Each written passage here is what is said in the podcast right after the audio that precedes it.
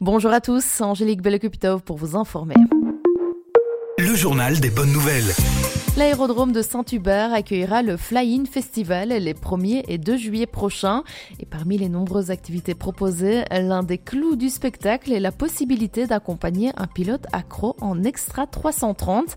L'avion Extra 330 est l'excellence même de la voltige aérienne au niveau mondial. Ce sont d'ailleurs les mêmes avions qui participent à la Red Bull Air Race. Durant le festival, vous aurez aussi la possibilité d'effectuer des vols découvertes en hélico, ULM ou encore planeur.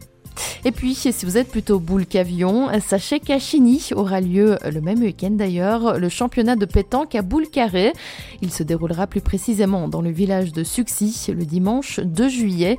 Les inscriptions ont d'ailleurs déjà été ouvertes depuis fin mai et se font via l'adresse mail du club PCB Suxy. Ça affiche souvent complet en quelques heures. Et d'ailleurs, à l'occasion des 10 ans, le nombre d'équipes a été porté de 96 à 112. On reste à Chigny avec le chocolatier Desremiens qui a des ambitions.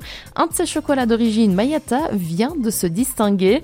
Le samedi 27 mai, le chocolat d'origine Columbia Antioquia Patiburu 70% a remporté une médaille d'argent aux Europeans Bean to Bar Chocolate Awards 2023.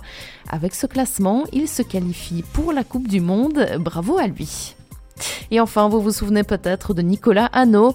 Il avait défrayé la chronique après avoir réussi à s'imposer 18 fois dans l'émission Question pour un champion. En parallèle, le Froid Chapellois a sorti son tout premier livre intitulé Les vaches de Monsieur Burbure, un bouquin qui a d'ailleurs gagné un prix en France, le prix René Fallet, qui récompense un premier roman écrit de préférence avec humour, sens critique ou poétique. Il est ainsi le troisième belge à le recevoir après Armel Job et Amélie L'information régionale en radio. C'est sur Must FM.